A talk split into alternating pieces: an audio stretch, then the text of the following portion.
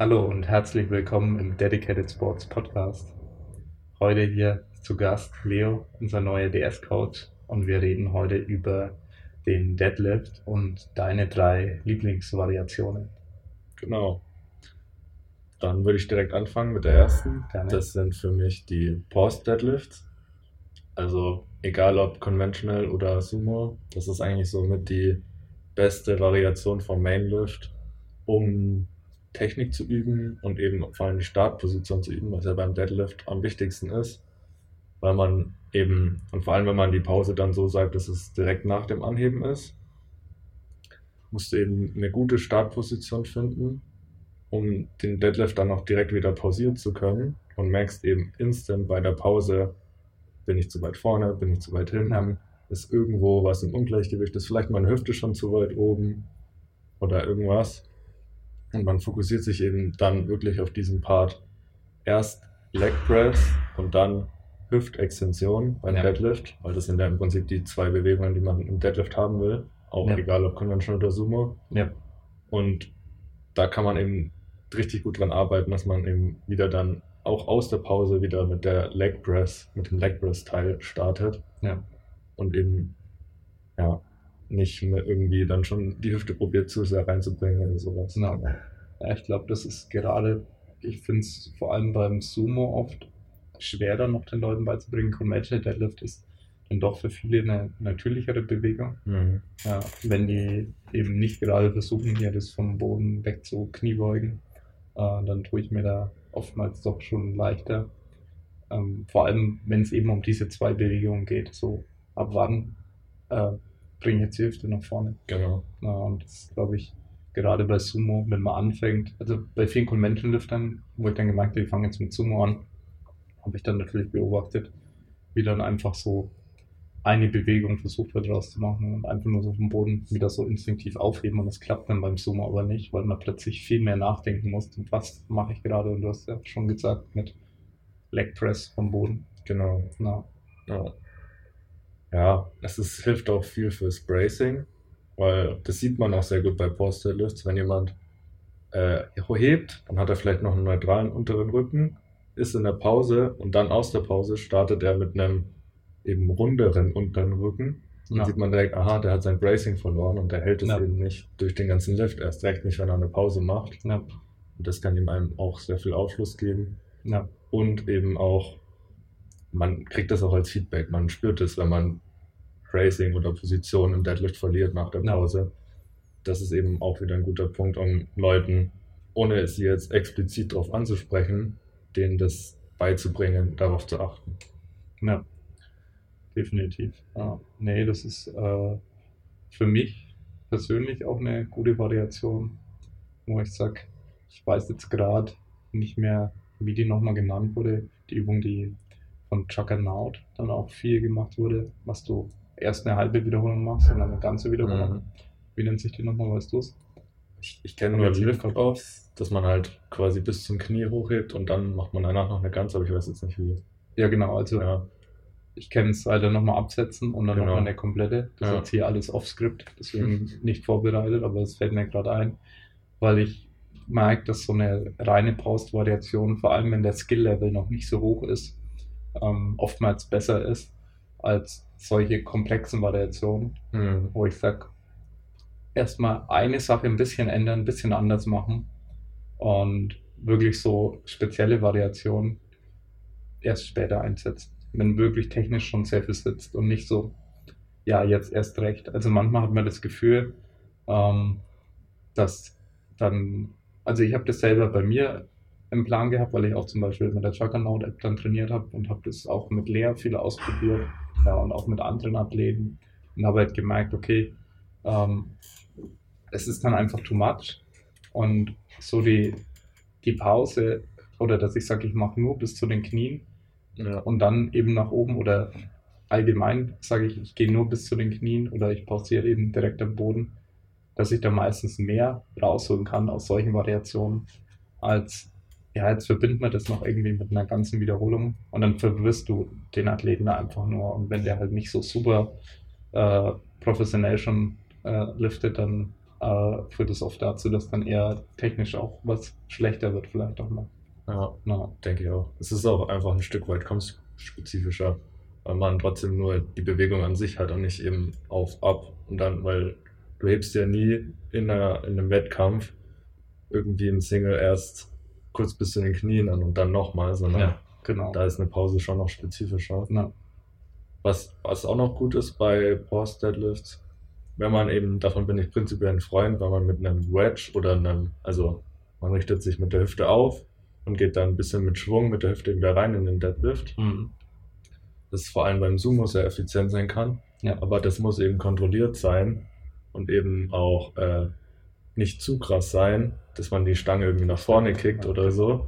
Und dafür, der Klassiker. Genau. Dafür sind Poster-Lifts eben auch ganz gut, wenn man das damit implementiert. Ja. Und dann eben aber direkt nach dem Anheben ja wieder pausiert, hat man direkt das Feedback, uh, das war ein bisschen zu stark, wieder reingewedged. Oder ja. eben, so war es gut. Oder jetzt war ich zu weit weg von der Stange. Das merken wir dann auch direkt. Und dafür ist es auch ganz geil, um das bisschen mehr reinzukriegen, wie dann auch die perfekte Position ist. Ja. Und ähnlich wie bei äh, Post Squats, wo man ein bisschen eine idealere Geschwindigkeit für sich vielleicht im Abwärtsgang befindet, ist es hier auch so für das Reinwatchen, dass man so ein bisschen direkt, weil man weiß, ich muss danach eine Pause machen, übertreibt man es eben nicht. Ja. Und weil kontrolliert es eben gut. Ja, man kontrolliert es viel besser. Und ich habe das auch sehr, sehr viel benutzt. Und meistens habe ich die Pause wirklich knapp über dem Boden machen lassen. Ja. Und dann merkst du auch immer, wie äh, guter Athlet technisch in der Übung ist. Weil ich zum Beispiel bin am Sumo Deadlift technisch nicht gut. Äh, dafür habe ich das einfach nicht lang genug am Stück ernsthaft gemacht und das merke ich dann bei so einer Post-Variation, die du mir auch reingeschrieben hast. Ja. ja. Und merke da eben direkt, dass ich es nicht schaffe, direkt vom Boden zu pausieren. Ja. Und dass die Kontrolle da noch ein bisschen trainiert werden muss. Ja. Weil das ist immer das, was ich auch kritisiert habe, wenn die Athleten zu hoch gehen mussten, um erstmal aus diesem unangenehmen Bereich rauszukommen, genau. den du eben dann unten hast, wo dann einfach unten auch die Kontrolle und die Spannung fehlt. Ja. ja. Man merkt auch gerade bei guten Sumo-Hebern, dass der Pause Deadlift fast genauso stark ist wie der normale Deadlift. Ja. Und eben umso größer die Diskrepanz da ist, dann merkt man auch meistens, umso uneffizienter ja. ist derjenige im Sumo-Heben. Ja. ja. Nee, das stimmt. Also bei mir beispielsweise wäre da eine sehr große Diskrepanz auf jeden Fall da. Dass ich sage, da bin ich schon deutlich schwächer. Na. Ja, und die Variation Nummer zwei genau. wäre? Äh, ADLs, auch egal ob Sumo oder Conventional. ADLs ist einfach eine sehr geile Übung für Hypertrophie. Ja. Vor allem für die hintere Kette natürlich. Und das Wichtigste, was viele Powerlifter auch nicht richtig können oder gar nicht können, ist einfach zu hinschen. Und ja. das muss man bei ADLs lernen. Ja. Und vor allem hat man, wenn man die immer einmal die Woche macht, auch einfach dieses, diese Bewegungsablauf vom Hinschen viel mehr im Kopf. Ja. Und das ist eben extrem wichtig, sowohl für Squat als auch für Deadlift. Und egal ob High Bar, Low Bar, Sumo, Conventional, ja. was auch immer, man braucht es einfach, gerade als Powerlifter. Ja. Ja. ja definitiv. Ähm, das mit dem Hinschen beobachte ich natürlich auch äh, so allgemein. Also vor allem, wenn du jetzt jemanden hast, der, keine Ahnung, Zocker oder Bürojob, ja. ähm, der dann viel sitzt noch dazu, dann merkst du, dass diese Fähigkeit von einem Hinge komplett verloren geht. Und natürlich kommen auch viele Powerlifter aus dem Background, dass die vielleicht vorher nicht ihr ganzes Leben lang nur Sport gemacht haben und da professionell ausgebildet wurden in der Sporthochschule, wann was auch immer. Mhm. Äh, und ja, deswegen äh, ist es für mich auch ein sehr wichtiger Punkt, was ich als Coach lernen musste, den Leuten beizubringen. Also wie machen sie einen ordentlichen Hinge. Ja, und das ist eigentlich wirklich so äh, die Basisübung und äh, am besten auch von oben anfangen dann oft auch. Ja. ja. Also man sagt, okay, das unten ein bisschen ignorieren, so. Also manchmal vielleicht ja sogar aus dem, aus dem Rack rausheben, ja. kann da auch helfen. Da vielleicht ein bisschen rauslaufen, machen auch manche, ja, je nachdem, was man da präferiert. Aber ja, ähm, eine sehr gute Übung, um allgemein dieses Pattern, diesen, diese Hüftstreckung, Hüftbeugung äh, isoliert ein bisschen besser beibringen zu können. Ja, damit man auch, es geht oft darum, im Kopf diese Bewegung auseinanderhalten zu können. Ja. ja Und ich hatte so viele Leute schon, also ich sag mal eher so ein Personal Training, wo ich ganz genau wusste, okay, er kann kein bisschen im Kopf auseinanderhalten, was äh, eine Knie- und eine Hüftbeugung und Streckung ähm, auseinanderhält, sage ich mal. Genau. Und was, was da eigentlich verschieden ist. Und das ist so die Basisfähigkeit, um dann auch eine solide Kniebeuge und ein solides Kreuzheben zu entwickeln, dass da eben die Patterns sitzen, Ja. wo ich dann ja mich auch hier und da mal dann unbeliebt bei einem Athleten mache, weil ich sage, hey, alles Gewicht sozusagen von der Stange, wir fangen nochmal bei Null an und wir machen jetzt hier einen äh, Hinge und einen Squat. Ja. und versuchen erstmal so das Gefühl für die Bewegung Mhm. reinzubringen. Ja, ist, wir hatten es auch schon im äh, Squat wieder ein bisschen darüber, ähm, was so die Basisbewegungen da auch sind. Ja, Ja, und beim Kreuzheben ist natürlich der ähm, Hinge nochmal wichtiger. Ja, und, und vor allem, da ist es ein RDL, beziehungsweise was man oft dann im, im Coaching macht, wenn jemand Probleme hat, ist dann teilweise noch mit Bändern äh, Variationen zu machen. Ja. Und ihm so, also zum Beispiel Band auch in die Hüfte und dann ihm so beizubringen, einfach nur Mhm. zu hinschen. Und dann hat er zum Beispiel dahinter vielleicht sogar noch einen Foam Roller oder ähm, ja, das Rack äh, als Widerstand und er muss mit seinem Po im Prinzip nach hinten kommen. Ja, Äh, weil da verhinderst du, dass er zu viel Kniebewegung reinbringt. ja, Ähm, und ja, das habe ich erst, äh, ich glaube, vorgestern im Gym wieder beobachtet. Dann Mhm. ab und zu ein neues Mitglied auch mal. Und dann, ah, okay, so viel, bei, beim Kreuzheben, so viel Knievorschub, ähm, zu wenig außer, ähm, Unterschied zwischen Hinge und Squat Ja. im Kopf vorhanden. Und da ist das natürlich eine der besten Übungen. Und natürlich hintere Kette, das darf man nicht vergessen, overloaden. ja, Vor allem für Leute wie mich, die eher quad-dominant sind, dann äh, sehr, sehr wichtig, solche Übungen dann auch äh, das Volumen reinzubringen. Also einfach Ja. nur stumpf Volumen, ja, wo ja nur der Nachteil ist, okay, Rücken ist natürlich mit drin und ja, muss man dann halt schauen, okay, ähm, was gibt es für Variationen, wo man den Rücken noch rausnehmen kann. ja, Äh, wie jetzt bei uns im Gym dann Glute Ham Raise, genau. äh, solche Geschichten noch. Oder so eine Hyper-Extension. Hyper Extension draus zu machen, Ja. genau. Oder einfach auch Kurzhanteln ist für viele auch schon deutlich weniger Stress auf dem unteren Rücken, Ja. wenn man Kurzhanteln nimmt. Oder dann noch so Staggered Stance, Alternativen. Ja, genau. Das ist sogar einer der besten in der Richtung. Ja. Wo du ein bisschen dieses Belastungsverhältnis komplett änderst. Und Genau. der Rücken dann deutlich weniger plötzlich als die hintere Kette belastet wird. Ja. Weil du plötzlich merkst, okay, ich brauche da gar nicht so viel Gewicht. Ja, ja, ja. ADLs ist halt vor allem für Conventional-Heber auch echt wichtig, weil viele können einfach nicht zweimal die Woche Conventional heben. ja, vom Boden. Ja, das ist ja Genau. das. Ja. Die, also das ist auch einfach deutlich me- mehr Mühung.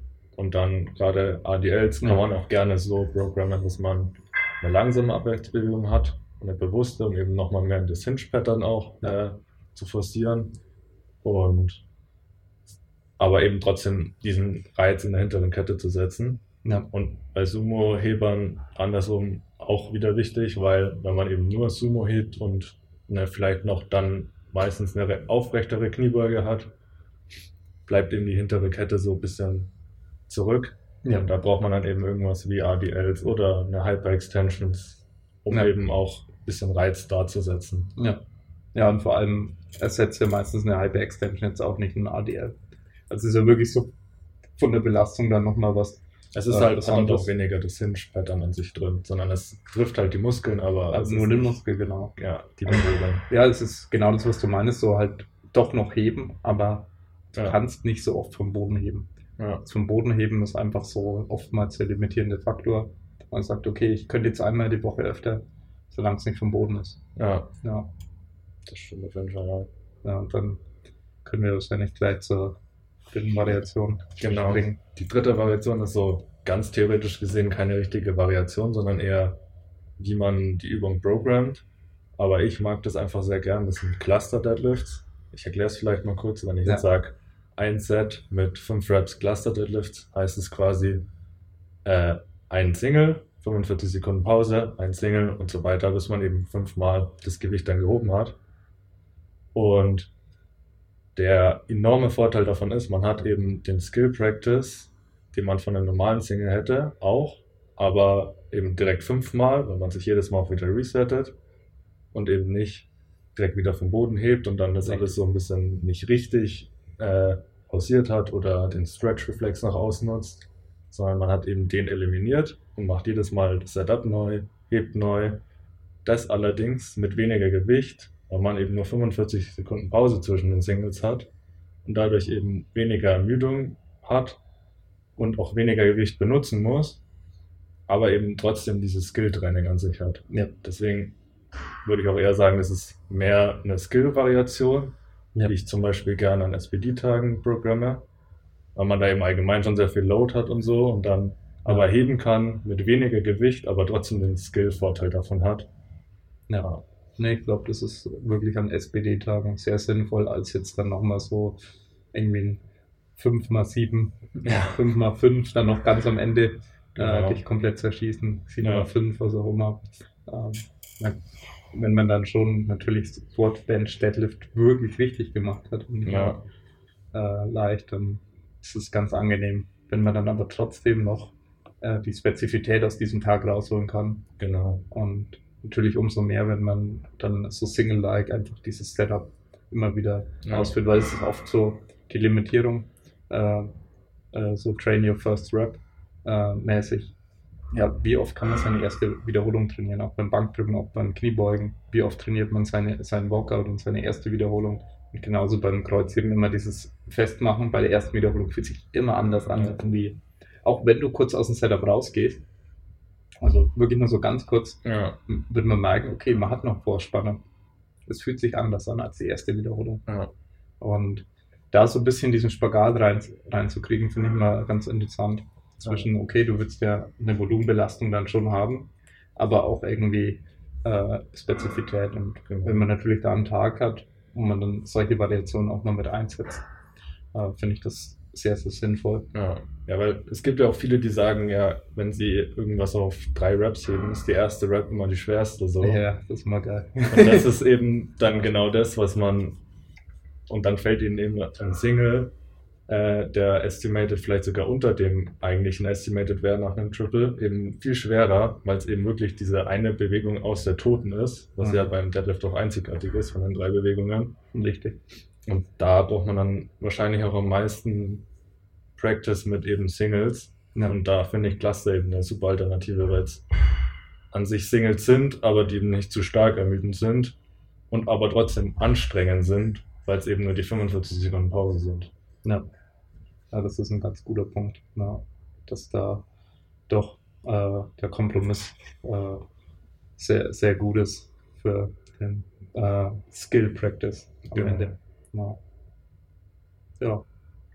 Hast du noch was zu ergänzen zu den Deadlift-Variationen? Vielleicht wollen wir nochmal zusammenfassen aus. Genau, ja. Ja, vielleicht noch zu sagen, natürlich bei den Post-Deadlifts an sich eine geile Übung, die auch fast jeder nehmen kann oder benutzen kann, außer halt vielleicht, wenn jemand wirklich so ein Grip-and-Rip-Specialist ist, Mhm. wirklich immer so komplett an der Stange zieht und sich auch richtig krass reinwedgt Ja. und das eben schon sehr lange so macht und das eben seine Technik ist, dann macht es wenig Sinn.